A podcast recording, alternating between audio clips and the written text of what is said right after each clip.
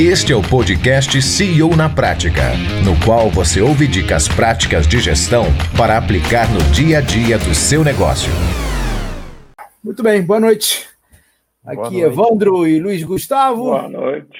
Vamos falar sobre remuneração variável. O que vocês querem saber? Qual é a situação? Conta aí para mim. Cara, o que está que, que tá acontecendo hoje, tá, Cláudio? É, a empresa está muito bem, obrigado. Tá? A gente está num processo de, de, de, primeiro, de crescimento, né? A gente está numa fase de crescimento bastante agressivo, segue, segue agressivo mesmo com a pandemia. Né? Esse, esse ano foi um, foi um ano onde a gente é, investiu em produtos que têm maior margem, então foi um ano de em relação ao ano passado, não aumentou tanto o faturamento, né? Que ano após ano a gente vinha quase que dobrando mas em lucratividade aumentou muito, assim. Então, mês após mês a gente vem, vem tendo uma boa lucratividade e, e a gente quer alçar voos mais altos com a empresa. Então, hoje a gente contratou um gestor comercial, um gestor de operações, os dois estão indo super bem. A, a, a operação da Mito hoje ela é quase que autogerenciável, né? Dado alguns detalhes ainda, o Evandro é o cara na frente da câmera, eu ainda faço algumas coisas de bastidores, mas assim, a empresa está ótima. Né? O Evandro brinca dizendo que a gente está de férias hoje. Parabéns. E, e assim, o que, que acontece, né? A gente sempre teve o desejo de dar oportunidade para outras pessoas poderem compor a sociedade. É um negócio que a gente, formalmente ou informalmente, a gente já conversa sobre a possibilidade com os funcionários e e com, enfim, e com o mercado também, com outras pessoas que a gente troca ideia, a gente acha isso um negócio interessante, abrir a possibilidade deles se tornarem sócios e tudo mais. Inclusive, é, semana, faz umas duas semanas eu conversei com o dono de uma empresa, ele tem 360 funcionários, e 60 desses, 66 desses funcionários são sócios também. Então, ele e o sócio dele são os majoritários, os dois juntos têm 84% da empresa e os outros 16% diluídos nos 66%. Aí, aí, enfim, daí ele comentou do, das. A, a, ele, ele, ele, ele me convenceu das maravilhas do, de, de colocar as pessoas na sociedade, etc. E, e essa coisa toda, assim, a gente, como era um negócio que a gente já era desejoso de, de fazer, falou, cara por que não? E daí eu e o Evandro, a gente falando dessa possibilidade, falou, cara, vamos conversar com algumas pessoas que já tiveram é, essa experiência ou tem uma boa vivência e pode comentar a respeito e tal, e, e tu foi um dos que a gente escolheu aí para bater esse papo e pegar uma segunda opinião também, queria, queria ouvir um pouco da tua visão sobre, sobre essa, esse cenário, porque tu já teve outros negócios que tu investiu, tem a Nasajon, que eu não sei como é que como é que é a dinâmica lá e tal. Então, queria te ouvir então, um pouquinho. Deixa eu te perguntar primeiro, qual é o, o que, que te move, né? Por que, que você quer. Porque a, a, a, a transformar funcionário em sócio tem algumas vantagens e algumas desvantagens. Ele serve a vários propósitos. Queria entender um pouco o que, que te move. Por que, que você quer transformar os funcionários em, em sócios? Cara, primeiro eu acho que é, é dar oportunidade deles empreenderem dentro do próprio negócio, né? Porque são. Mas por que, é... que, ele, por que ele precisa ser sócio para isso? Cara, porque assim, ó, eu acho que o, o, gostinho de poder compartilhar um pouco do que a gente está construindo juntos, né? Porque não, assim, uh, eu acho que é, uh, então, vamos lá, tá Luiz, olha só. Quantos funcionários você tem? Hoje, 40. Então, é, quantos desses 40 estão contigo há... Quanto tempo tem a Mito? Cinco anos. Então, quantos desses estão contigo há, lá, três anos ou mais? Nenhum. Então, você vai transformar em sócio um cara que você mal conhece. É, então, não é, não é para ele empreender, porque você pode contratar carinha de, de faculdade que é empreendedor de, né, de carteirinha e dá para ele um projeto, ele vai empreender, não precisa ser tão sócio. Sim. Então, me explica um pouco melhor por quê. Porque, olha só, você, você criar um programa de, de compra de ações, um, programa, um planos variáveis, tem vários tipos de remuneração variável. Você pode, inclusive, fazer um PPLR, que é um, é um, é um, é um mecanismo legal que você não vai tributar, que, enfim, está hoje amplamente conhecido, e você vai botar os 40 num PPLR sem precisar da ação. Você dá o equivalente a uma parcela do teu lucro para essa uhum. galera, alinha do mesmo jeito e não, e não, precisa, não precisa de sócios. Amanhã o cara foi embora porque roubou a tua namorada, você não precisa ficar se preocupando de que é, porque sócio é isso. Sócio é que nem Sim. filho, você não demite porque ele roubou teu namorado. É... Mas o, o, o stock options, o, o, plano de, de compra de ação, ele tem outras vantagens. Mas eu queria, eu, eu quero entender um pouco por que, que você quer por que, você está pensando nisso? É, por exemplo, é, tem, essas outro... esses planos de remuneração variável, eles permitem a você, qualquer um dos tipos de, de plano de remuneração variável, permite a você contratar pessoas que você não contrataria com os recursos que você tem. Ou contrataria com os recursos que você tem, mas você não precisa comprometer o teu caixa. Você pode pegar um é bom para você, bom para ele, porque também tem questões tributárias. Se o sujeito vem como funcionário teu, ganhando, vai, 20 mil reais por mês, ele paga 27% de imposto de renda sobre esse troço. Entendeu? Se ele vem ganhando 10 mil e mais 10 mil em, em, em stock options, ele, aquilo ali é tido como investimento. Então, mesmo se houver um ganho de capital, ele só paga 15. Então, assim, tem, tem várias brincadeiras com, com ações. Mas, novamente, eu queria entender qual é, o que, que te move, por que, que você quer isso? Porque tem outros Sim. mecanismos também para isso. É, outra, outra coisa também é que assim é, a gente a gente quer, enfim, expandir o negócio, crescer e investir em outros negócios, etc. E, e, e cara, eu assim é, eu acredito bastante em o dono tocando a operação, entendeu? Então, tipo, é, a gente queria dar oportunidade para eles estarem à frente do negócio, para a gente poder sair da frente do negócio e poder empreender outras coisas, né? Porque a gente não vê a Mito como uma super agência, a gente vê como um, uma holding de vários negócios que se relacionam entre si. Então, por exemplo, ter um, pelo menos um sócio à frente de cada, de cada operação, de cada produto e etc é uma das coisas que a gente vê como vantagem. E, cara, assim, eu acho que tem um negócio que eu li naquele livro Sonho Grande, né, que, que eles têm muito essa dinâmica de stock options e tal. Tipo, porra, o cara. É, primeiro, primeiro, assim, dá oportunidade para as pessoas enriquecerem, também é um negócio que, que é interessante. Que, cara, chega, chega uma hora, assim, o negócio hoje está muito bem, obrigado não é mais dinheiro que, que, vai, que vai mudar a vida, entendeu? Então, tipo, poder distribuir um pouco disso com a galera que está apoiando a gente. E daí, claro, a questão é ter regras que, que, tipo, não, beleza, o cara amanhã ele pode virar sócio e, e daí vender as, a parte dele e viajar o mundo. Também não é assim, né? Então, acho que é um, uma faca de dois gumes, assim, a gente ter, ter esse equilíbrio de beleza, tem que ter um contrato de vesting durante o tempo, tem que ter um período para ele comprar parte, aí ver o que que, como é que faz para manter a pessoa no negócio, né? Que uma das, uma das cagadas que, o, que esse rapaz que eu troquei ideia falou, ele assim, ah, eu dei, eu dei, sei lá, 8% da empresa pro cara, chegou um belo dia, ele falou para mim que queria tirar um ano sabático.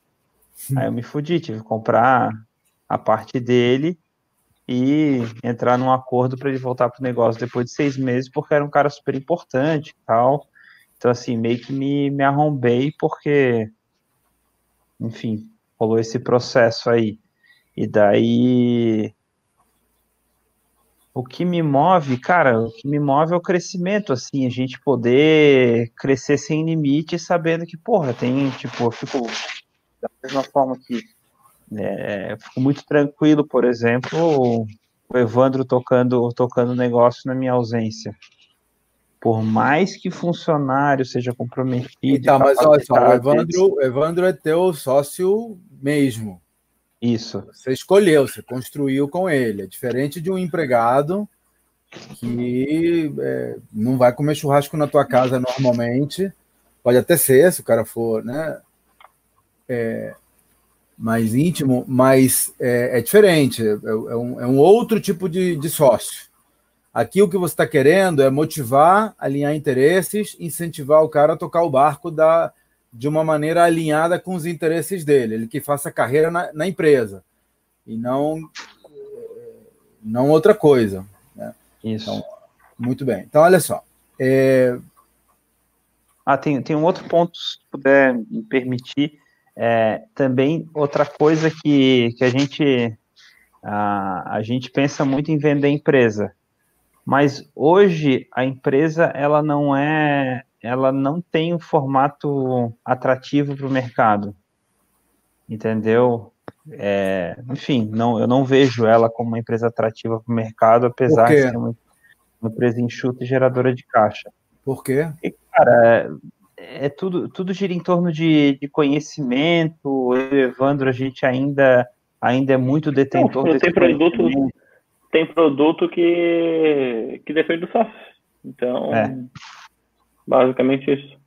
Então, okay. tipo assim, beleza, a empresa está autogerenciável, mas foi eu que gravei os cursos e botei lá.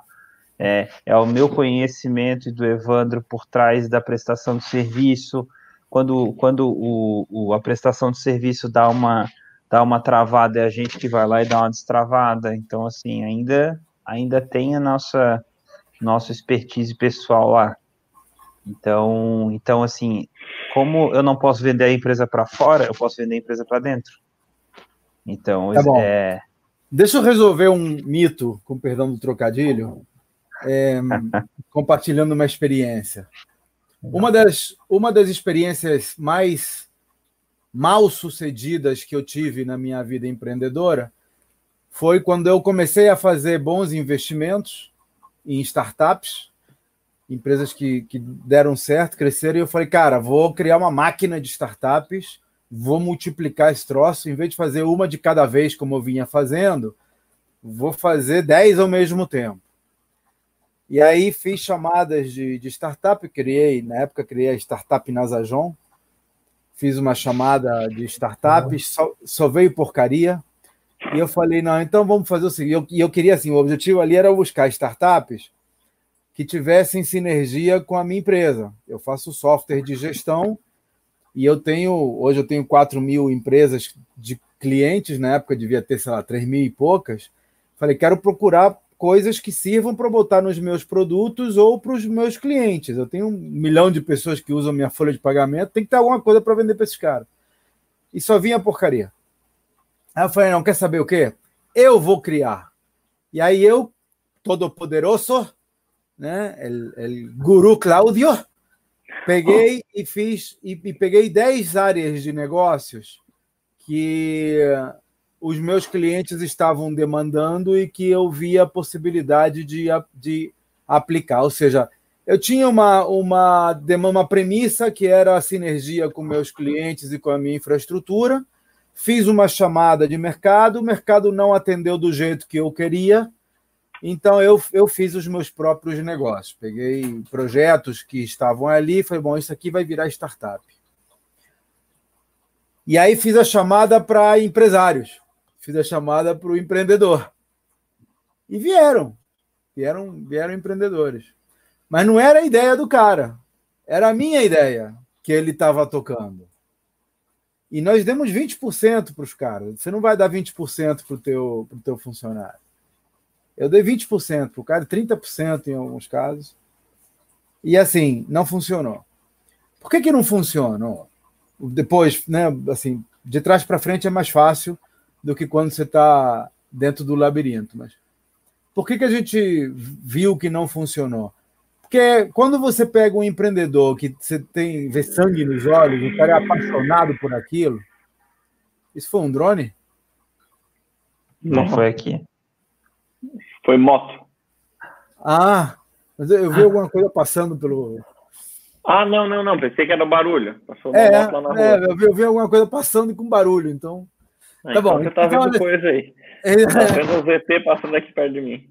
Olha só, é... então a gente descobriu o seguinte: que startup funciona quando o fundador está à frente. O que eu quero te dizer com isso é que uma coisa é o Luiz e o Evandro, fundadores da Mito, que tem a expertise, que tem o conhecimento, que tem o tesão, que tem a vontade de, de jogar o negócio para frente. Outra muito diferente é o José da Silva, que você pinça que ele vem como empregado, porque ele não veio como empreendedor, ele vem como empregado, e por, por mais melhor de bom que ele seja, ele não é empreendedor. Se tivesse perfil empreendedor, ele estaria fazendo a própria agência dele. E você dá uma sociedade porque você é, quer que ele, que ele esteja alinhado. Então, são, você vai ter coisas, são coisas diferentes, não são clones de empreendedor. Beleza?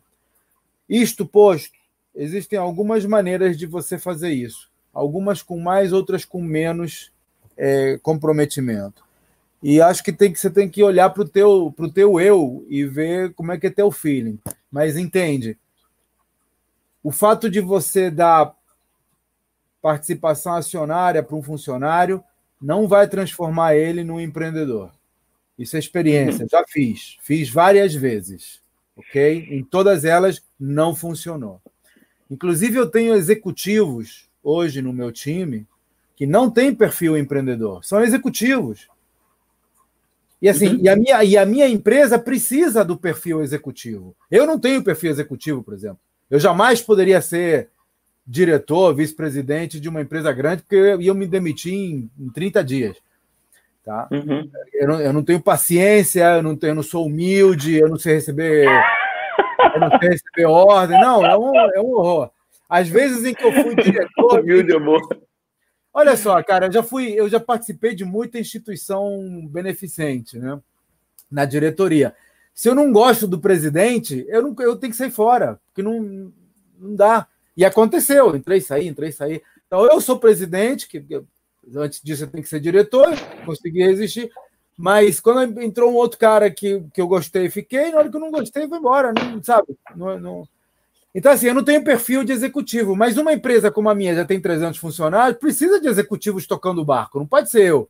Eu gosto de dirigir lanchinha, sabe? Eu gosto de dirigir teco-teco, que eu viro para cá, ele vira para cá, vira para cá. Não pode ser jumbo. Jumbo tem que ir muito devagar, levanta o nariz devagar. Então, assim, eu quero te dizer é que tem perfis e perfis. E os funcionários que estão contigo hoje não, provavelmente não têm perfil de, de empreendedor. Então, acho que o, o o plano de remuneração variável, nesses casos, tende a, a servir a dois propósitos primordiais. O primeiro é você conseguir reter talentos sem uso de caixa.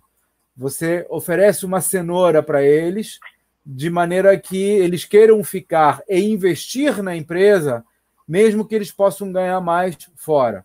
Então, eu já perdi talentos importantes na minha empresa porque o mercado veio e pagou mais para eles. Eles teriam ficado comigo se ele tivesse ganhado a diferença, mas eu não podia pagar. Então, hoje eu sei que se eu pagasse para ele um stock option, ou um. Não precisa nem ser stock option, pode ser. Porque tem ações, olha só, vamos, vamos, vamos falar aqui. Tem ações que você pode dar sem dar. Por exemplo, qual é o modelo de stock options tradicional? Stock option, o plano de ação tradicional é o seguinte: você pega um cara que, que você acha que ele deve ficar, que você gosta dele, que você quer alinhar, que você quer incentivar, faz tudo. E aí você diz: olha, eu vou te dar aqui é, a opção de você comprar 3% da minha empresa daqui a cinco anos. Da seguinte forma: um ano de carência, então se você sair antes de um ano, um abraço, até logo, foi bom te conhecer. Depois, a cada ano que passa, os próximos quatro anos você vai ter direito a 25% desses 3%, ou vamos fazer números redondos, vai dar 4% para o cara, então a cada ano que passa ele tem direito de comprar 1%. Isso chama-se vesting. Então ele tem o direito de comprar. E aí, quando ele fizer cinco anos, ele exerce essa opção e você dá um prazo para ele. Pode ser um ano, por exemplo. Não, pode ser 10 anos. O padrão pode ser 10 anos.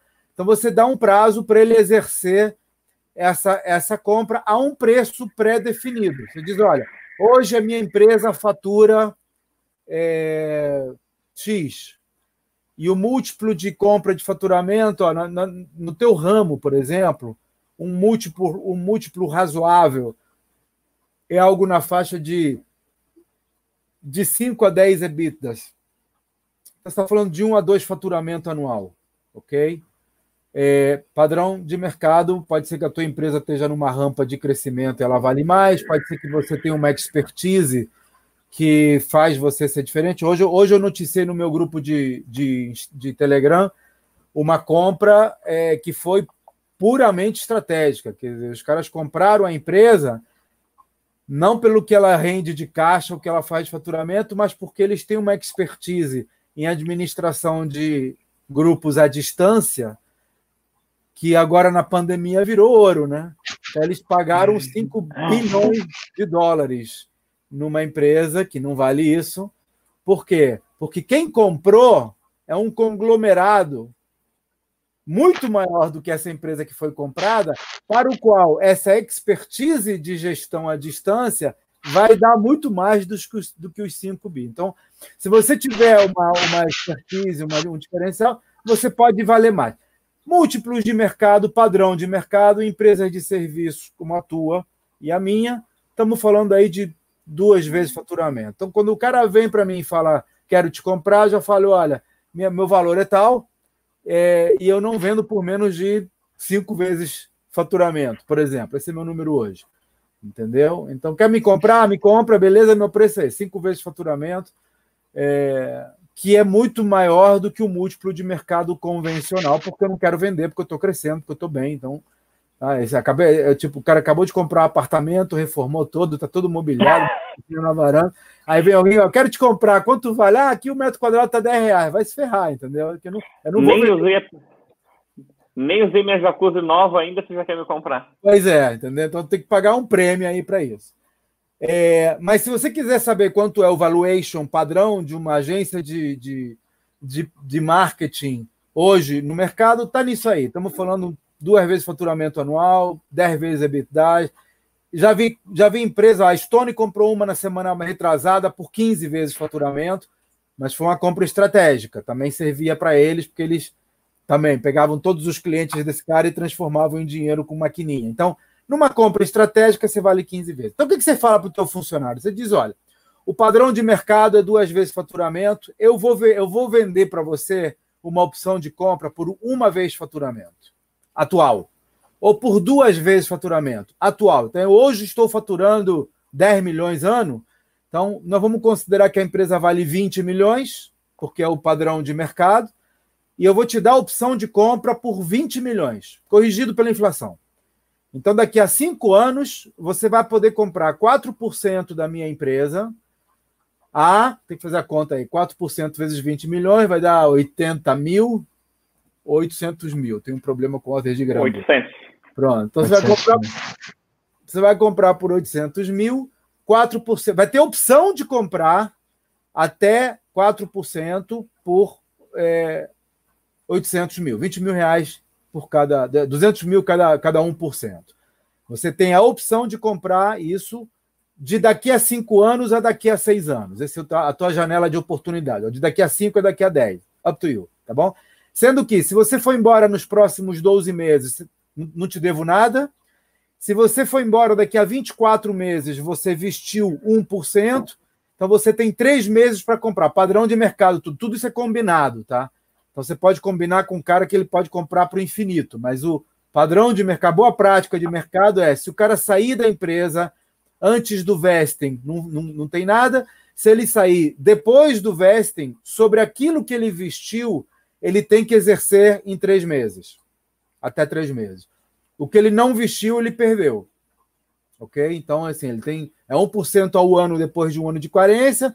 Foi embora dois, daqui a dois anos, ele tem direito a comprar 1% por 200 mil, mas tem que comprar em três meses. Esse é o padrão de stock options. O que, uhum. que, você, uhum. ganha, que, que você ganha com isso? Ganha que você retém talento, porque o cara diz: porra, eu estou entrando numa empresa que vale 20 milhões, se ela valer 200 milhões, daqui a cinco anos, porra, me dei bem, né? Ganhei dez vezes o, o que eu teria ganhado agora. Então, eu estou deixando na mão do Luiz Gustavo e do Evandro, mas, mas tá, tá em boas mãos que eu posso, posso, Depende do meu trabalho.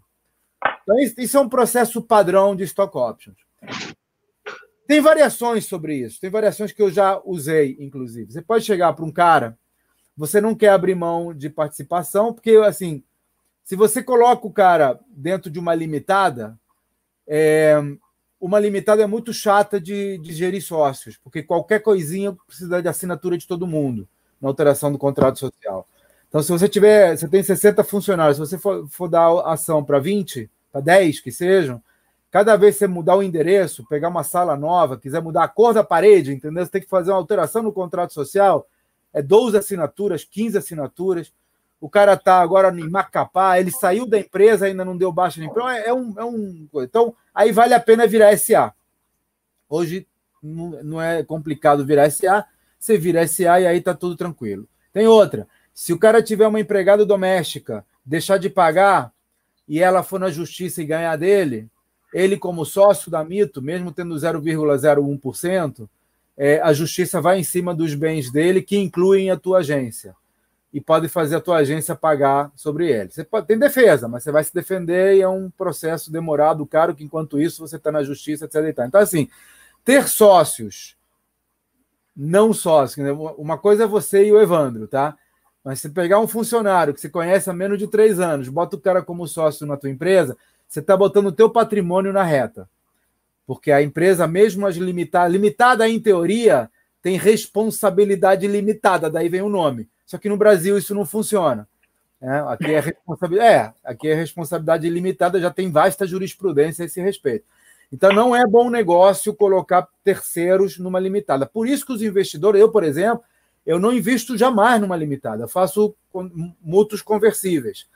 E no mútuo conversível, mútuo é um, é um contrato em que eu digo: olha, uhum. eu vou investir, te empresto dinheiro e quando eu quiser a gente transforma. E aí, na hora que eu quiser exercer, você está obrigado a virar SA. Porque com SA, é, é, aí está tá limitado mesmo as ações. Então, é, se você for dar opções de compra, a ideia é transformar em SA. Eu, é, nas minhas empresas, as que eram e são limitadas, a opção de o stock option está tá vinculado à conversão da empresa em SA. Então, na hora que o cara for exercer, a gente transforma em SA. Então, essa, essa parte de stock options. É, outra coisa que eu te, eu te recomendo, anota aí, se você for entrar nesse caminho de stock options, é você criar um, um período de lockup. O período de lock-up é o seguinte: o cara trabalhou cinco anos, vestiu os 4% que você queria dar para ele e, e, exerceu. Foi lá e comprou. A empresa vale 10 vezes mais, então para ele é negócio, pegou dinheiro emprestado, comprou as tuas ações. Você tem que criar um período de carência para venda. Um período que ele não pode vender essas ações que ele comprou. Ou porque você quer ele trabalhando na empresa, ou porque você não quer desvalorizar a tua companhia. Então, o lockup é combinado entre os sócios, não tem um padrão, mas eu já vi lockups de cinco anos, de dois anos, de dez anos. É, mas é bom, é bom votar, tá? Outra que você pode fazer é uma option. Só um pouquinho. Vai. Desculpa. Então, assim, esse, esse lockup ali que dá para fazer, é, ele pode estar condicionado da pessoa estar na operação ou não? Então, você tem que vincular isso no vesting, né? Quer dizer, ele. Porque ele já vestiu essas ações, então teoricamente são dele. Então você não pode uhum. mais vincular a ele estar tá na operação. Você vai, eventualmente uhum. você pode vincular, você pode dar um vesting maior, né? Em vez de dar quatro claro, anos, claro. dá cinco. Mas uma uhum. vez que ele já vestiu, as ações são dele. Então, em teoria, ele pode ficar ou pode não ficar. Então, isso uhum. não dá. Mas você pode proibir ele de vender essas ações nos próximos cinco anos. Claro. Entendeu? Que aí, aí, em teoria, ele vai ter interesse em ficar, porque senão, se ele sair, pode entrar um vagabundo ali e destruir todo o trabalho que ele fez. Claro. Né? Então, é, o lockup, por, por isso que não se fazem lockups muito compridos, mas é, é melhor você, estender o, o, o vesting do que criar um lockup comprido.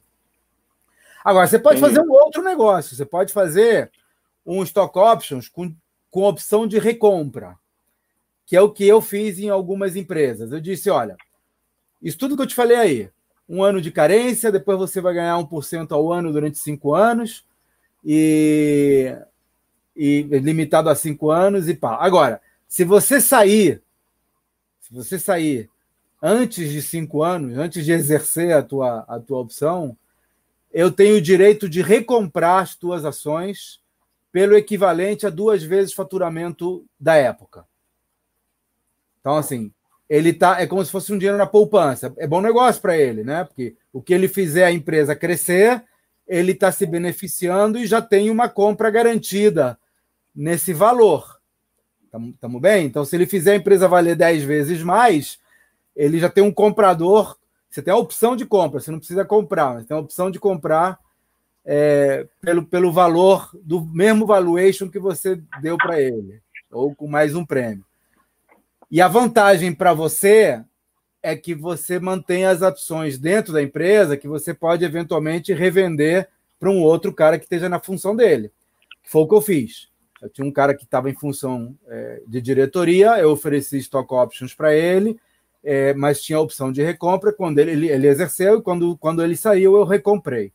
Né? E, aí, e, aí fiquei com elas na mão para poder dar para outra pessoa. Então, isso é um. Eu, tá. Você fez na, na Nasajon ou fez em outras empresas?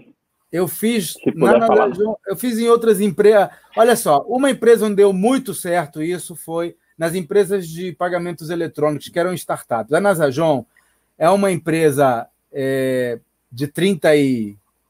Cara, nós somos de 82, né? 38 anos, é, com 300 pessoas, tem quatro diretores. Aí, se eu fizesse com um, eu vou ter ciúme com outro. Nós estamos fazendo agora com o corpo de diretores atual. Então, mas está entrando todo mundo num esquema que já, estão entrando vestidos eles, porque já tem, tem cara comigo há 20 anos. Então a gente está negociando com eles. Nós já, tá, já negociamos aí a participação. Estamos só agora vendo como é que vai ser distribuído, porque eles têm papéis diferentes na sociedade.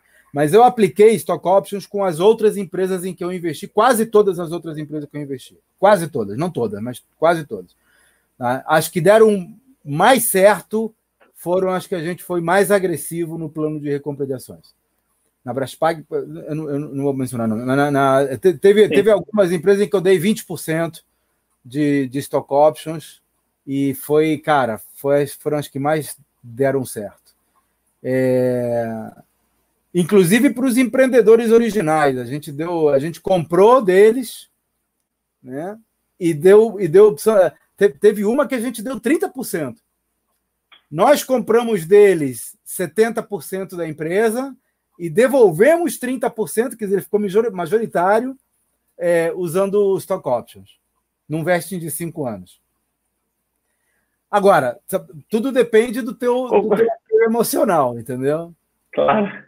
É... se você tem muito apelo emocional, cria a opção de recompra. Ou então faz um outro mecanismo que eu também uso, que é o pool de ações. Então, ah, tá. o cara, o cara não compra ação para ele, mas ele tem 20% do pool. Então você, vê, você define, olha, 10%, padrão de mercado, 10%. É, eu, eu uso 20%, mas combinado aqui sai barato. Pode ser qualquer coisa. Então você cria uma, uma piscina de ações, um pool de ações, em que você diz: olha, 10% das ações da Mito estão aqui nesse pool, e todos os funcionários participam, ou os altos diretores participam, ou quem tem. É, no caso da Nasajon, por exemplo, a gente tem a, a, o painel de tops. Os tops são os 20% que melhor desempenham ao longo do ano. Então, esse pool ele distribui dividendos para os 20% dos funcionários que melhor desempenham. Eles não são donos das ações, mas eles têm direito ao dividendo dessas ações e elas valorizam de acordo com a valorização da empresa. Então, para geração é... de caixa, né? Para geração de caixa. Entendeu? Ela não tipo... gera patrimônio, ela gera caixa. Ela mas, gera você caixa, pode, claro. mas você pode fazer a mesma coisa gerando patrimônio. Ele pode comprar e vender a sua parte no pool de ações, desde que ele esteja na empresa. Então, se ele sair da empresa, ele perde o direito a, esse, a, essa, a essa participação. Então, vamos, vamos dar um exemplo. Nós três montamos uma empresa aqui. E aí eu digo assim: olha, a empresa é minha, mas eu, eu quero vocês alinhados e motivados, então eu vou fazer um pool de ações aqui de 40% da empresa e vocês vão, vão ter 20% cada um. Então, assim, é, e, e 40% então, dos dividendos, então, são para vocês. E vocês podem negociar entre vocês, ok? Podem negociar entre vocês, internamente, esse, esse pool é, por qualquer coisa, sendo que o valor de, das ações vale lá, duas vezes o faturamento. Então você pode, isso é, isso é um patrimônio que você está fazendo, ele pode, ele pode fazer. Ou eu, eu, me, eu me obrigo a comprar essa tua participação no pool, que é o que eu falei agora há pouco. Né? Você tem uma opção de venda para mim, eu tenho uma opção de compra para você. Então, se você sair da empresa, eu recompro a tua participação. Então, você está construindo patrimônio. Não é um patrimônio que você vai poder botar embaixo do braço e sair, mas é um patrimônio, porque se a empresa crescer, essas ações valem mais. Então, você pode fazer sim. isso também. Tá? Claro, sim. se ele sair, eu posso recomprar. Você e, e claro, e sempre, claro, para ele também, se o final for a empresa ser vendida, ele também recebe a parte dele. Então ganha todo mundo. Quando você, quer, quando você é. quer um sócio, que você quer ele participando uhum. da empresa, para mim essa é a melhor situação. Se você Sim, quer ele participando da empresa, porque senão daqui a cinco anos ele vestiu as ações, compra e vai, vai tirar o ano sabático, entendeu? Ou vai para outra empresa, Sim, concorrente. Vai para o concorrente e ainda fica sócio das ações. Porque você pode dar um non-compete, que é outra coisa, anota aí. Se ele sim, sair da empresa, além do, local, do lockdown, você tem um non-compete. Mas o non-compete não pode ser para sempre. Entendeu? Não claro. você pode dar dois. Eu já vi um compete de cinco anos, mas ele é questionável na justiça. Então, claro. é, se você não quer que esse cara pegue as ações e vá embora, cria uma opção de recompra.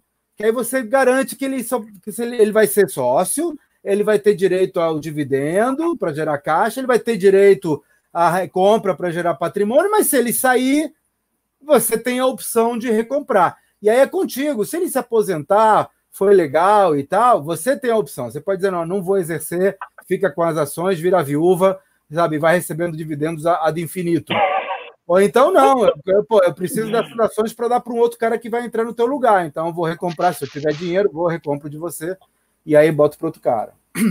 Ô, Cláudio, é, eu, eu, eu, percebo que esse, esse, esse plano de, de stock options, etc., ele funciona bem em empresa que está crescendo. Teve é. alguma experiência em empresa que deu uma, uma andada de lado durante um, dois, três anos, assim? E como é que foi? Então, eu não, eu não tenho experiência com empresa que andou de lado. Eu tenho experiência com empresa que cresceu, tem empresa que cre... com empresa que cresceu muito e tenho, e tenho experiência com empresa que se fudeu totalmente. Assim. Tá? Meio termo não tem nenhuma. Não, não tenho nenhum meio termo.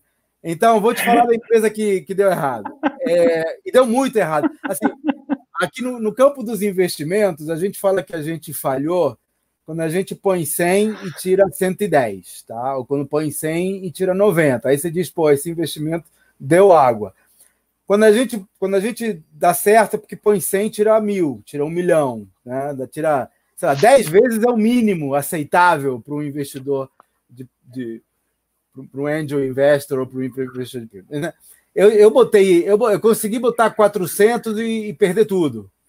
Consegui botar 70 e perder tudo. Consegui botar 150 e perder tudo. Foram os meus três, meus três, minhas três é, infrutíferas ações das que eu perdi 100%. É, em duas delas tinha stock options de 10% para o empreendedor. Por isso que eu te falo que o cara que é empreendedor é empreendedor e o cara que é executivo é executivo tá bom? Sim, sim. Então, nas, nas, em duas das três, a gente quis transformar executivo em empreendedor usando ação. E não funciona. Sim, eu concordo contigo. Assim, é, para mim está mais na motivação de retenção de talentos a longo prazo. Então, assim, de pessoas muito chave que eu sei que fazem a diferença no negócio, no crescimento e tal, que no longo prazo eu vejo que é vantajoso. Enfim, vão fazer a empresa crescer e. Cara, enfim, dá, dá, dá para esse cara dá uma carência de um ano e oferece o que você quiser oferecer em, em quatro, nos quatro anos seguintes, dá um vesting e fala para ele: depois que você exerceu, eu tenho a opção de comprar se você sair. Ou seja, é, depois que você vestiu, né? Ou seja, você vai ter esse patrimônio enquanto estiver aqui na empresa. E se eu, claro. se eu te demitir, eu te, eu te recompro pelo, pelo mesmo múltiplo, aliás, por múltiplo maior do que eu te vender. Você vai comprar por uma vez faturamento, eu vou vender, vou te, vou te recomprar por duas vezes faturamento. Que aí você dá um, né? Se quer botar um molinho, bota um molinho. Então você dá um, você dá um desconto para ele comprar, entendeu? E compra uhum. você pelo preço de mercado. Isso aí é, é mais do que justo. E, claro. e é uma maneira de você reter talento, que aí você retém o talento, senão sim. você está arriscado o cara depois virar teu concorrente. Sim, sim. Mas o que, que tu quer dizer com a, com a expectativa que ele vire empreendedor, que ele crie o um negócio? Tipo. Não, eu tinha a expectativa dele fazer o que você quer que ele faça, ele entre no automático. Eu, eu, eu ia cuidar de outros investimentos, ele cuidar da, dos ah. projetos. E não é, porque o teu projeto é teu, você conhece, você claro. sabe. Então, você pode terceirizar operação. A operação é o que eu ensino as pessoas a terceirizarem numa empresa vendável. A operação. Então, tudo que você fala, gravar vídeo, dá para terceirizar. Sabe? Criar, sim, sim. dá para terceirizar. Tudo isso dá para terceirizar. Você não precisa ter. Agora, estratégia, irmão, não dá para terceirizar. Sim. Isso que você está fazendo agora, de pô, vou dar stock options, quero alinhar, quero não sei o quê, isso não dá para terceirizar, porque o cara não vai vir dele. Você está entendendo? É muito difícil. Sim. Concordo. É, e também não, não, assim, não é expectativa, assim, eu não, eu não me vejo fora da mito sem trabalhar, eu me vejo sem fazer algumas coisas táticas e operacionais é, que esse ano a gente conseguiu delegar bem mais, assim. É isso. Mas... E assim, olha só, eu estou passando por isso, porque eu tô, eu tô fazendo nesse momento uma migração do Cláudio Nazajon para o empresa vendável. Você vê, todo o meu marketing estava centrado em Cláudio Nazajon. Eu tenho não sei quantos mil pessoas no meu YouTube, não sei quantas mil pessoas no meu Instagram, tudo Cláudio Nazajon. Entendeu? Que empresa vendável é essa de ser Cláudio Nazajon? Né? Começou como hobby. Minha empresa é Nazajon Sistemas. Era, era Braspag, era site blindado, era fábrica de simulados, era Moip, tudo isso eram era as minhas empresas. Nazajon era a empresa mãe. Então, Cláudio Nazário era um hobby, cara. Era professor universitário, era autor de livros, montei meu blog, foi crescendo. Aí o negócio virou, virou sério. Quando eu montei, eu estou na sétima edição do Empresa Vendável. Só que aí a minha empresa não é mais vendável, porque depende do Cláudio Nazajon, que diabo de empresa vendável é essa? Então agora eu estou migrando tudo para os canais. Foi uma discussão que a gente teve durante meses, porque eu já tenho uma audiência formada nos meus canais Cláudio Nazajon e estou começando praticamente do zero não, meu YouTube do Empresa Vendável fez 215 é, inscritos agora. O meu Instagram está com cento e pouco. Então, assim, estou começando agora que a gente começou a impulsionar, vou, vou comprar audiência. Você está entendendo? Mas é, toda a infraestrutura agora está indo para empresa vendável. Por quê? Eu vou continuar sendo a cara da empresa vendável nesse primeiro momento. Mas eu já estou imaginando um momento em que eu vou poder ter outras pessoas, coaches e, e outras pessoas. Perdão fazendo essa, essa minha, esse meu trabalho, digamos assim. Entendi. Operacional. Eu vou estar na estratégia. Tá, e é, no frigir dos ovos, que assim, tu, tu começou a, o nosso bate-papo questionando bastante a ideia de, de fazer stock options, depois tu falou de várias alternativas é, que tu incluiu stock options é, eu vejo stock options, Luiz, eu vejo stock options como uma sensacional maneira de reter talento no singular. Então, assim, eu vou dar ação para três diretores, pra você ter ideia. Uhum. Dois deles estão comigo há mais de 20 anos. Para pessoal que entra e sai, pessoal de uma linha mais operacional, é uma galera que está mais preocupada em patrimônio, em caixa, do que em propósitos, eu faria ou, ou um pool de ações, que aí o cara tem, mas não é dele, sabe? É tipo um aluguel enquanto ele estiver lá produzindo. Ou eu trabalharia com PPLR, que eu tenho na Nasajon há muitos anos, e agora está muito melhor, porque antigamente você tinha que autorizar em sindicato, era, um, era uma guerra para você fazer. Hoje em dia não precisa de sindicato, não precisa de porra nenhuma. Tá? Só precisa ter uma, uma coisa é, combinada com os funcionários e, e, e muito clara para e tem que estar tá, todo, todo mundo tem que poder atender a isso. Não precisa ser igual para todo mundo, mas tem, todo mundo precisa poder acessar esse plano de, de distribuição de lucros. É, ou eu trabalharia com esquema de premiações e, e bônus. Você pode transformar em, em, em ações para efeitos tributários, porque a ação paga 15%, enquanto o bônus e a gratificação e o prêmio e a comissão paga 27, então, e mais encargos. Então você pode trabalhar com ações, mas eu, eu não trabalharia com ações do tipo virar sócio de verdade. Eu trabalharia com ações do tipo uma opção de você tem que se você sair da empresa, eu tenho a opção de recomprar. É, que aí você retém o talento. Seja, se é um mecanismo para reter talentos, retenha talento. Não dê a empresa para o cara, entendeu? É, mas isso sou eu. Isso aí é, uma, é um apego, às vezes, desnecessário. Eu, eu acho que para a galera operacional, o que funciona melhor para mim, que eu tenho também há muitos anos, são gincanas de produtividade. São, são é, a gente coloca em cada setor, a gente faz times para eles mesmos definirem como é que a gente identifica quem trabalha melhor. Porque você que está no alto escalão, às vezes você não vê coisas que eles veem. Por exemplo, é, a, a frequência e a pontualidade não são coisas importantes no meu setor de desenvolvimento, por hipótese. Porque o programador pode trabalhar de madrugada que não faz a menor diferença desde que ele entregue. Então, esses pontos, esses não são itens que componham a, a lista de, de pontos, digamos assim, ou se compuserem, é muito pouco, ganha um pontinho por mês se for assim. Mas no suporte, se o cara chegar três minutos atrasado, isso significa que eu tenho 90 pessoas no suporte. Você imagina a demanda que eu tenho, né? Porque não tem 90 porque são cabide de emprego. Eu tenho um volume de ligações absurdo. São 5 mil, são 50 mil ligações mesmo. Então, começa o horário de expediente, já começa a ligação. O cara chegou dois minutos atrasado, significa que ou deixei um cliente na espera, ou sobrecarreguei um cara que está ali com a, com a luz piscando. Então, eles dão muito valor à, à frequência e, ao, e à pontualidade. Então, esses são pontos que têm assim, um peso enorme lá no suporte. Em vendas, por exemplo, isso só é importante quando o cara marca agenda com o cliente. Se ele agendou, ele não pode chegar atrasado. Porque se ele chegar atrasado, isso depois encontra todo mundo. Mas se ele não agendou, chegar mais meia hora, menos meia hora, não faz diferença. Então, estou usando pontualidade e frequência, porque são coisas que, que agora estão muito em moda, e como eu tenho um software que permite uh, o ponto no, no, celular, à distância, está todo mundo usando esses, esses mecanismos de métrica. Mas existem outras, e quem está lá é que sabe. Então, por exemplo, no suporte, conhecimento.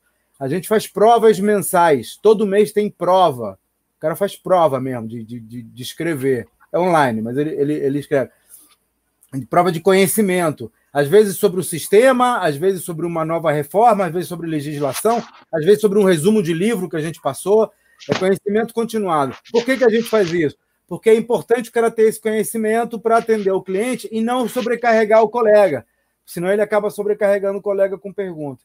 Então, cada só, vez... só, só, uma curiosidade, achei interessante. Quem é que cria isso daí? É o RH ou é o líder? Hoje é o RH em conjunto com os líderes.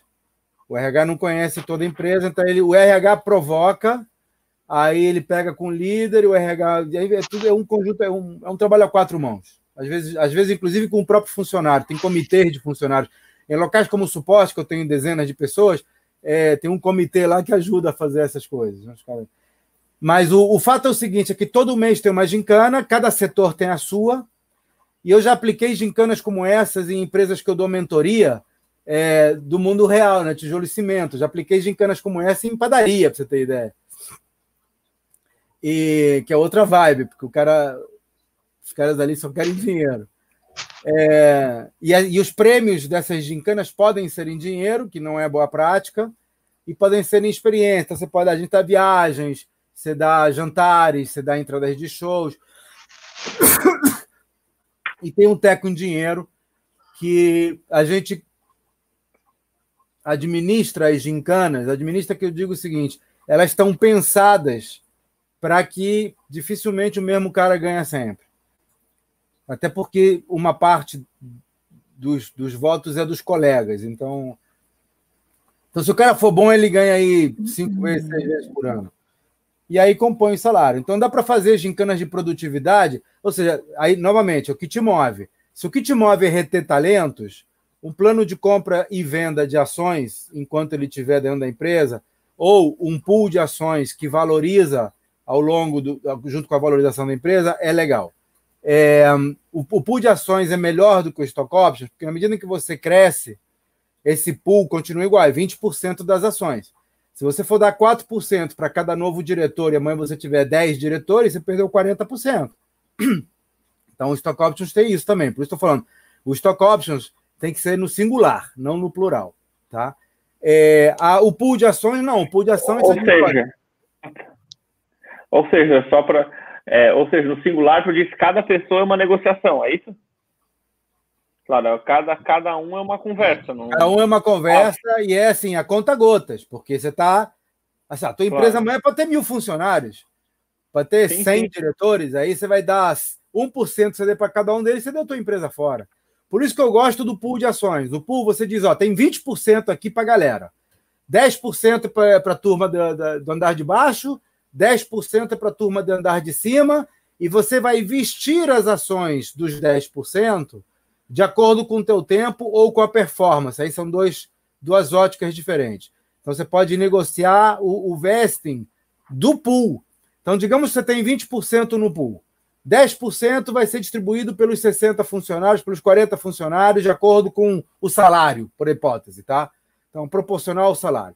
Os outros 10% vão para a alta direção. Se o cara é gestor, ele tem direito a esses, a esses 10%, mas ele tem direito, assim, de acordo com o vesting dele. Então, a cada ano de, de empresa, ele ganha tanto. Ou, eu gosto mais, performance. A gente cria um plano de performance e ele ganha participação de acordo com a sua performance. É um pouco mais tricky, é um pouco mais. É, é, é um pouco, é, isso aí tem armadilhas, porque é, o cara pode achar que você está dando vantagem para um ou para outro, porque, sei lá, diretor comercial é uma coisa, diretor financeiro é outra, diretor, né? São critérios diferentes para cada um. Mas se você conseguir criar critérios diferentes, é, isso é, é, muito melhor do que o tempo de casa. E aí esse cara ele vai vestindo a participação dele no pool.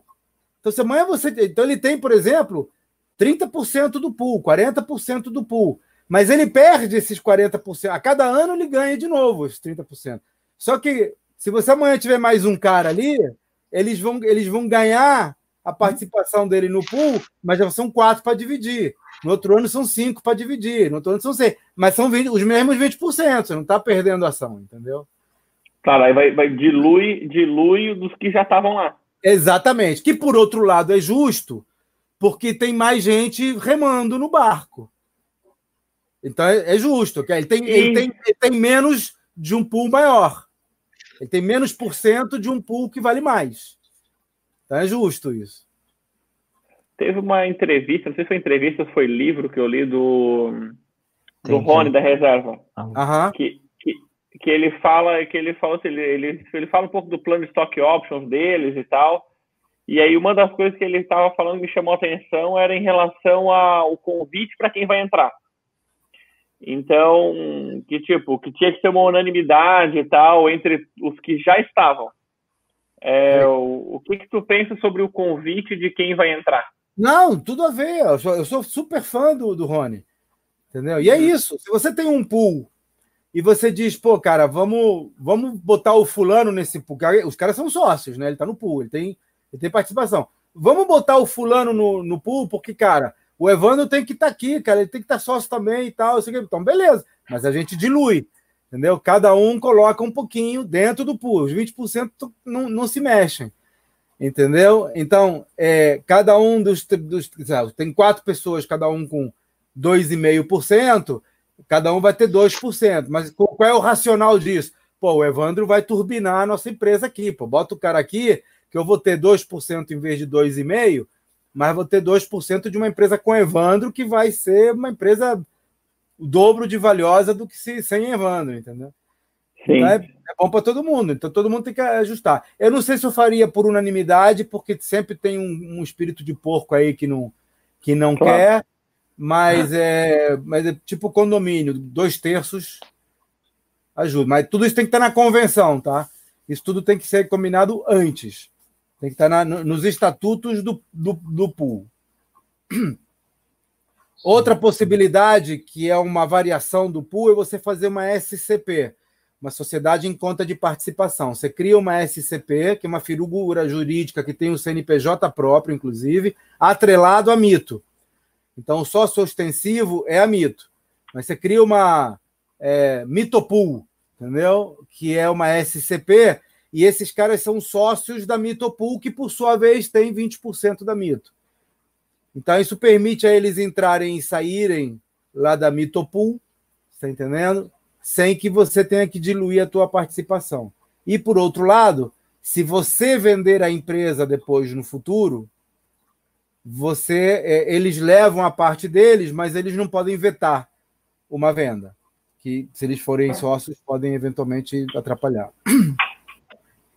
Claro. Entendi. Não, tá, sei se, não, não. sei se, se ajudei, se não ajudei, serviu. Não, ajudou pra caramba. Cara, assim, ó, por exemplo, o caso dessa empresa que eu conversei, né? Eles, eles são uma afiliada XP, tem 300 e poucos funcionários, é, sendo que desses 300 e poucos, mais de 60 são sócios. Uhum. E, ele, e ele falou assim, cara, a nossa empresa é um frenesi para se tornar sócio que esse, todo, todo ano em dezembro eles fazem a, tipo, festa de final de ano e tal, e anunciam os novos sócios. Ele falou, cara, só pode entrar na sociedade se for convidado por um sócio. Ele falou assim, meu WhatsApp fica impossível no final do ano. Ele assim, pô, uma coisa que eu sempre desejei é que as pessoas desejassem se tornar sócio da empresa. Ele assim, ó, hoje me dá até um troço Opa, o microfone tá raspando. O microfone tá raspando na camisa. Ele assim, hoje me dá até um troço ruim de tanta gente me demandando, pô, lembra de mim, não sei o quê, ó, considera aí o meu nome e tal.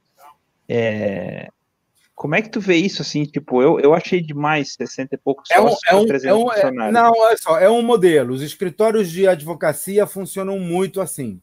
E os escritórios de investimento também, e as, e as empresas de incorporação imobiliária também estão adotando muito esse modelo porque na verdade cada sócio ele aporta o seu conhecimento e a sua carteira. É um modelo diferente do teu aí.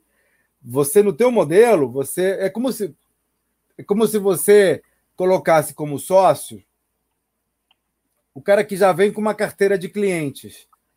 Entendeu? Então, no caso de, de, um, de um escritório de direito, o cara traz o cliente e ele mesmo faz o serviço, então ele está aportando é como se fosse uma pequena fusão de advogados, cara, que eles fazem, sabe? Um mergers and acquisitions aí total. No empreendimento imobiliário, a mesma coisa. O cara já vem com o terreno, já vem com a opção do terreno, já vem com a, com a construtora, já vem com o projeto montado, ele só vai usar o guarda-chuva, sabe, da, da, da empresa, da, da incorporadora, para facilitar a vida de todo mundo. Então, isso é uma, é uma coisa que funciona super bem nesse tipo de empresa, que você vai agregando, quanto mais agregar, melhor. Numa empresa como a minha, por exemplo, que na verdade o que eu estou querendo é motivar funcionários de carreira, não sei se funciona tão bem. E com certeza, 60 sócios é um frenesi que é, é, a, a, governança é muito mais complicada do que a que eu estou acostumado e por, por aí eu não tenho experiência. Então aí eu não vou conseguir compartilhar contigo. Já vi acontecer, tenho amigos que, que funcionam dessa maneira. Isso funciona, por exemplo, em escritórios de investimento. Fundos de investimento funcionam assim. O cara vem porque ele já vem com o investimento. Sabe? Ele já vem com capital, já vem com recurso e já vem com investimento. Aí ele gere os próprios recursos dele no guarda-chuva do, do fundo. Entendeu? Tipo a XP. A XP funciona assim. Agora não sei, mas funcionava no início. Sim. Entendi. Ah, então aí você tem um monte de sócio. O cara, o, cara, o cara já vem com, com isso. Então seria, seria o caso de uma, de uma agência de lançamentos digitais, por exemplo, em que o expert já vem com o produto, o dinheiro para fazer o lançamento, é, o time para fazer o lançamento, ele só precisa do guarda-chuva da Mito, por exemplo, para usar a audiência ou para ganhar em sinergias com, com os recursos que já tem lá com o YouTube, etc. e tal. Porque aí todo mundo ganha. Ele ganha com as sinergias e você ganha porque também ele está trazendo mais 100 mil candidatos, 100 mil caras que você pode fazer cross-selling, etc. Entendeu? Sim. É, uma, uma coisa que, que também motiva a gente a criar esse plano de stock, stock options é, primeiro, assim, a característica do mercado. É, o nosso mercado, qualquer um pode virar consultor de marketing digital. Né? apesar da gente ter zero, zero preocupação com concorrência, mas assim, é, a nossa preocupação tá em, puta, vou lá, pago, sei lá, uma, uma mentoria com o Érico Rocha, é, que custa, sei lá, 40 mil reais por ano, eu vou lá e boto no funcionário, daí lá na mentoria do Érico Rocha ele conhece uma pessoa e decide, sei lá, virar o lançador dessa pessoa. Tipo, é, o cara se tornando sócio da empresa, a possibilidade disso acontecer é menor. Então, a forma de reter ele. É, então, mas assim... ó, vou pegar esse teu caso aí, esse teu exemplo do, do Érico. O Érico é um que poderia fazer isso, mas não precisa da sociedade. Ele não precisa virar sócio da, da Mito, não, não precisa virar sócia da Ignição Digital. Ela pode compor um pool e dizer, ó, vamos fazer uma, uma holding aqui, vamos ter vários lançadores. É o que ele está tentando fazer lá com o, o, o, Insider, né? Ele tem, tem um grupo de mentoria, assim, eles não são sócios entre si, mas poderiam. Cada um poderia aportar para a sociedade, que eu acho que até é uma, é uma. Eu não sei porque ele não fez isso, ou talvez esteja pensando, mas imagina, o cara tem lá 70 insiders, né? Assim, que estão trazendo lançamentos da ordem de 5, 10 milhões cada um. Cada um desses caras tem, sei lá, 100 mil pessoas na sua audiência. Se ele fizesse uma holding em que cada um desses insiders entrasse com uma participação proporcional ao seu lucro ou ao seu faturamento ou à sua audiência, enfim, alguma coisa, né? Alguma métrica, o cara seria sócio da holding em tantos por cento, digamos que os 70 fossem iguais, digamos que fossem 50 para facilitar nossas contas, e que, e que os 50 fossem iguaizinhos. Então, cada um teria 2% da holding, tá? Mas a holding ia ter, cara, 10 milhões de pessoas na sua audiência. Então, todo mundo se beneficia. Então, eu tenho 2% de um negócio que é muito maior do que a soma dos 50 porque existem cross-selling, cross eles até fazem informalmente, programa de afiliados, etc. e tal, mas não é uma coisa societária. Uh, muitas empresas se formaram assim. Eu fui sondado recentemente, a gente não topou, mas, mas os fundos estão loucos para fazer consolidação. Isso, essa, isso aí é chamado consolidação. O cara pega 10 agências de mito, uma, uma onde vocês estão. Vocês estão, vocês estão no Paraná, não é isso?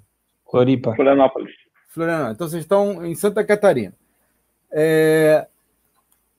Aí você pega uma em Santa Catarina, uma em São Paulo, uma em Minas Gerais, outra em, em, no Acre e tal. Você pega 23 agências mito e junta e você diz: olha, vocês vão entrar aqui numa holding, numa sociedade, de acordo com a audiência que vocês têm comprovada no, em dezembro do ano passado, para não, não inchar a, a, audiência uh, artificialmente. Então, cada um entra com uma participação. Então, vocês passam a ter, sei lá, 2% de uma holding que é muito maior do que a soma das 23 agências. Porque agora vocês podem vender no Brasil inteiro usando a, a, a audiência de todo mundo. É um exemplo, você está entendendo? De como você pode. Então, fizeram isso com o mercado imobiliário, com as incorporadas. Brasil Brokers foi isso. Entendeu? Só que são colchas de retalhos. Quiseram fazer. Estão fazendo consolidação agora com até com pet estão fazendo agora. Então, saem comprar farmácia, estão comprando tudo que é farmácia. Estão consolidando o mercado. Aí vão lá, fazem a IPO, lançam ação na bolsa por cinco vezes o valor, dez vezes o valor. O cara entra na, na, na bolsa, resgata o valor da empresa dele e ainda fica com 60% das ações na mão. É uma maravilha. O negócio é uma maravilha. Só que se não tiver sinergia de verdade, não funciona. a NASA João está faturando o ano? A, a, gente fatura 60 milhões ano, perdão, 30 milhões ano. 30 milhões ano. Mas, tipo, cresce. É, tem. Como é que tá? Tá em crescimento? A gente, a gente, tá... a gente vem crescendo uns 10% ao ano, aproximadamente. Estamos numa linha estável de crescimento. Isso, isso é ruim para a gente, mas é melhor do que, do que ir para baixo ficar. Cara... Entendi. E, tipo, é, por que, que só depois de 38 anos tu decidiu dar stock options para os teus diretores? Porque agora a gente está pensando em valorizar a empresa é, e estamos desenvolvendo produtos que vale a pena a gente reter talentos. Nós estamos desenvolvendo um produto chamado ANA, Atividades de Negócios Automatizadas. É uma inteligência artificial para folha de pagamento, sistema financeiro. Então, nós estamos incorporando a ANA no nosso ERP, já tem 30% desenvolvido, funcionando. Então a gente está com olho de, de coruja, cara. A gente está vendo que esse negócio aí é o nosso futuro. A gente tá, já está começando a, a, a, surtir efeito, a trazer frutos. Então é, a gente quer, nesse momento que a gente acha que vai valorizar, a gente quer incentivar essa galera a ficar com a gente mas principalmente no caso desses diretores, que a gente quer devolver para eles, como eu te falei, tem, tem o cara mais, mais novo ali tem sete anos conosco, mais antigo tem 25. Então é uma maneira da gente dar, devolver esse tempo todo que, enfim, o cara trabalhou por salário, mas. Entendi. Agora, eu, então na, na Nasajon, eu estou usando mais como um mecanismo de reconhecimento do que de incentivo. Mas nas outras empresas todas a gente já, já parte com um mecanismo de incentivo e alinhamento. Entendi.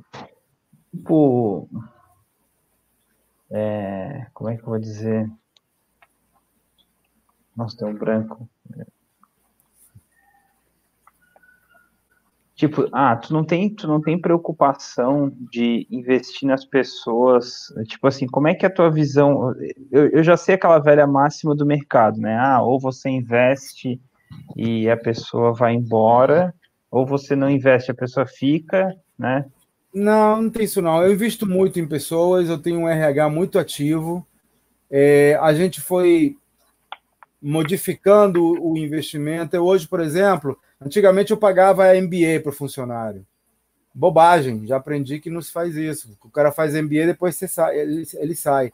Pior, eu já paguei MBA idiota. Eu já paguei MBA para funcionário fora da área dele.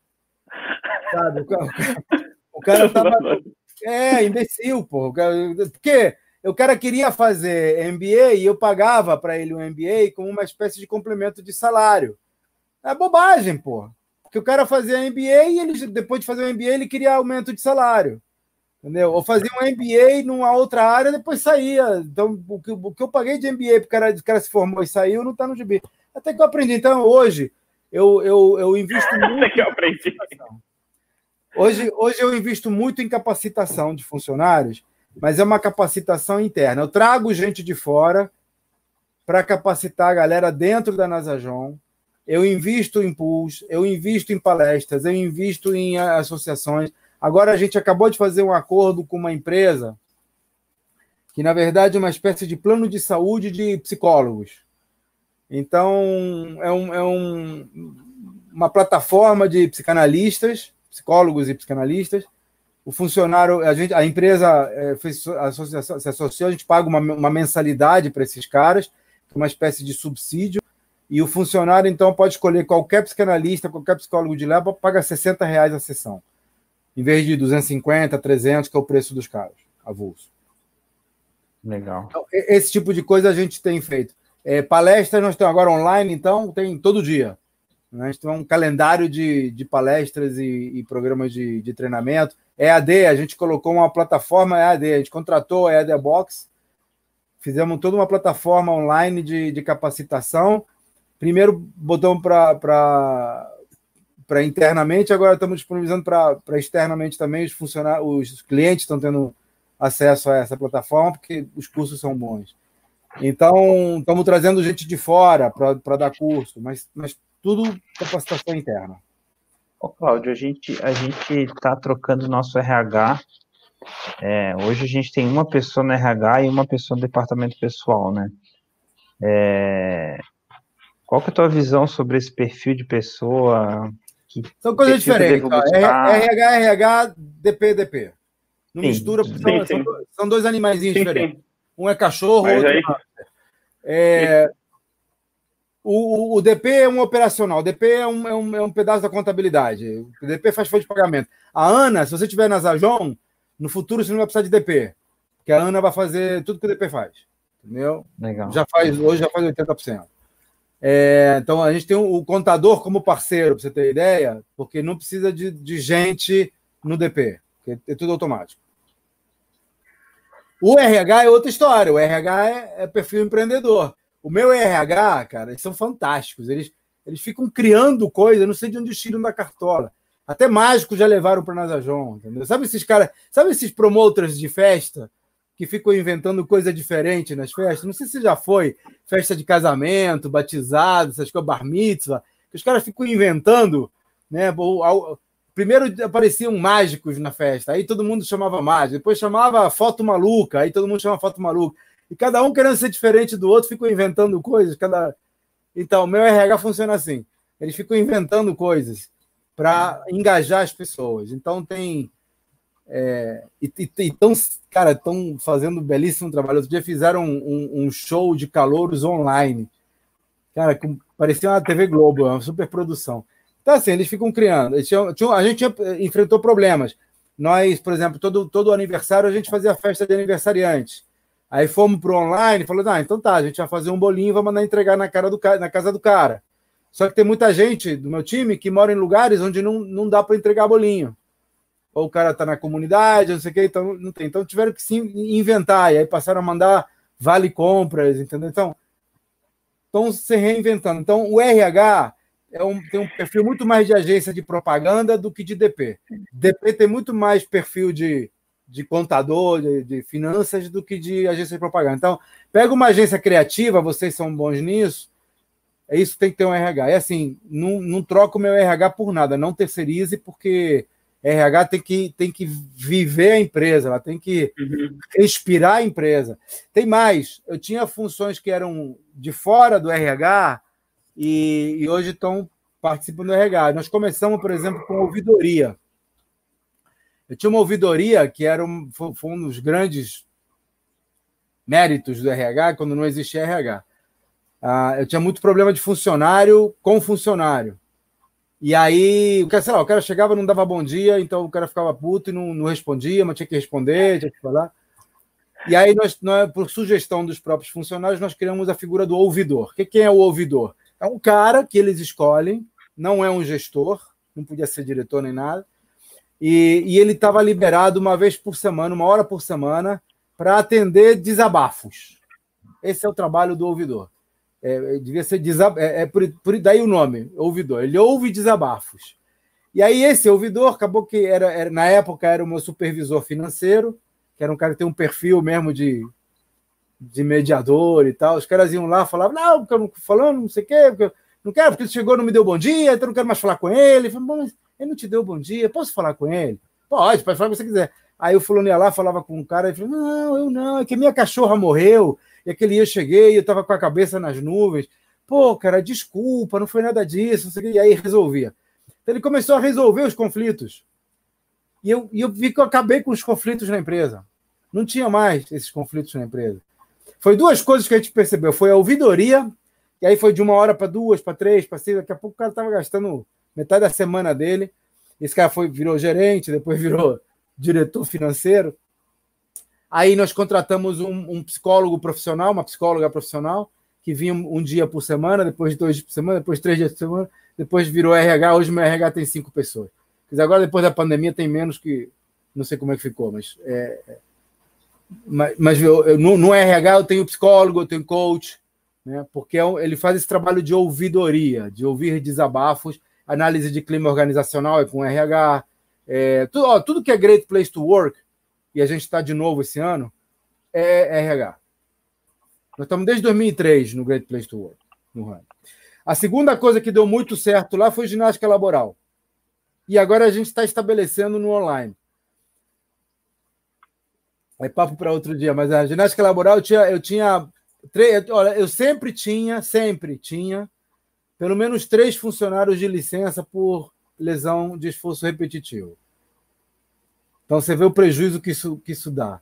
A gente estabeleceu ginástica laboral, o cara passa 10 minutos, cara, 10 minutos por dia. É impressionante que 10 minutos por dia fazem. Nunca mais eu tive ausência por ler. Nunca mais. Tem anos disso. Agora a gente está fazendo a, a, a, ginástica online. Cara, a gente para 10 minutos, o cara levanta. É, e faz e tal. E tem que estar tá com a câmera aberta, não sei o quê. E pronto, acabou. Cinco minutinhos, um abraço, até logo. Coisa desse tipo. Legal. Ajudei? Então, tu, tu, acha, tu acha que o, tu acha que o perfil RH é mais, mais empreendedor, assim? Ele é mais criativo, é. Você precisa de um cara. Eu, eu, eu contrataria um cara mais criativo, mais, mais perfil publicidade. Mas, tipo assim, não, não, não, não tem que ser um cara, tipo, bastante organizado, disciplinado para fazer para fazer avaliação de desempenho. Ah, ou você fala, avaliação de desempenho você compra, compra o software da Nasajox, faz tudo automático. Você avalia para baixo, para cima, para os lados, 360. Avaliação de desempenho, é sério, cara, custa 20 reais por pessoa, não é nada que você não possa pagar. É... Isso aí tem sistema. Se não for da Nasajon, pegar de outra empresa, mas tem, tem software que faz isso. O cara não precisa ser organizado. Você não vai fazer isso na planilha. Pô. Sim. É, que, é que nem NPS. Tem que, tem que ter sistemas para isso. Claro, não faz sentido. Não, show de bola, Cláudio. Obrigado se você, pelo teu se, se você achar legal, hum. eu me provoca por, por WhatsApp e eu monto uma live dessa com a Tereza, que é minha minha gerente de RH, e a gente fala sobre RH. Acho que é uma live legal para eu ter também. Ah, legal. Quando a gente é, a gente está contratando um novo talento, então recebemos 180 currículos e estamos com 17 currículos selecionados para chamar alguns para entrevista. Então. Então, aí eu faço, eu faço uma live dessa, isso aqui depois vai virar Nutella para mim, né? Isso aqui vocês vão aparecer no, no YouTube. e, mas eu faço uma com a, com a Tereza também, botamos, botamos ela aqui e respondemos perguntas ao vivo. Show. Ah, show de tá bola. Show. Maneiro, galera. Obrigadão demais, Cláudio. Pela... Imagina. Um abraço, tá com você. Prazer estar com você. Valeu. Obrigado. Valeu, um abração, Cláudio. Tchau, tchau. Até mais, boa